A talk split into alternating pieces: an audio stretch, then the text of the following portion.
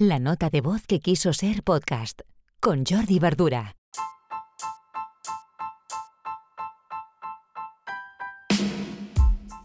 Hola, buenas. Martes 27 de abril, episodio 153 de la nota de voz. Hoy os vengo con una aplicación muy interesante a raíz de una conversación con un, compañero, con un desarrollador que hablábamos de los presupuestos, de cuando presentamos una propuesta. Y yo creo que muchos hemos pasado por aquí, ¿no? De presentar una propuesta, pues, inicialmente yo que sé, con un PowerPoint o con un Word. Y bueno, todo va evolucionando. Y, y te das cuenta, en algún momento te das cuenta de que es muy importante la presentación de esta propuesta, de que sea evidentemente visualmente atractiva, que dé mucha información a esa persona o a esa empresa que no te conoce de nada y que es tu carta de presentación y evidentemente después la propuesta económica.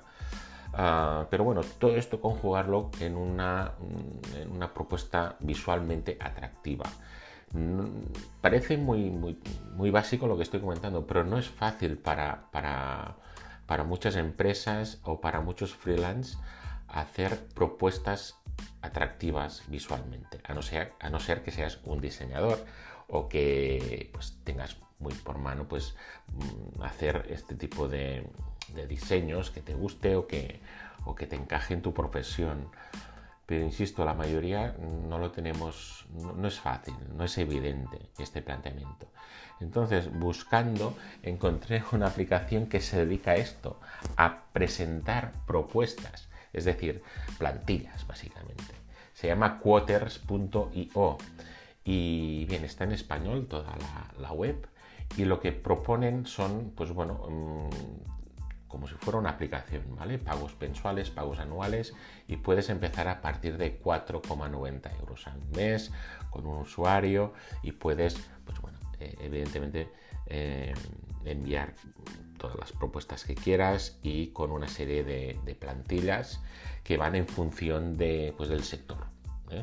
el sector audiovisual, de la construcción, del diseño, de eventos, etc.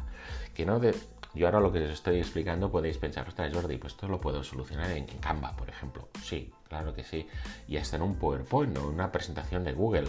Coges ahí un template y lo montas.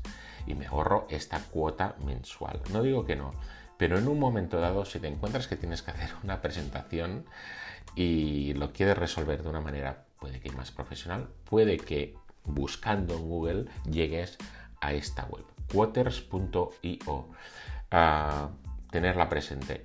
Mm, a veces nos encontramos, insisto, en situaciones que tenemos que hacer una presentación, no estamos un poco bloqueados, no sabemos por dónde salir y, necesitamos este tipo de ayuda para llegar a, realizar una propuesta que sea visualmente atractiva. Es lo que proponen quoters.io.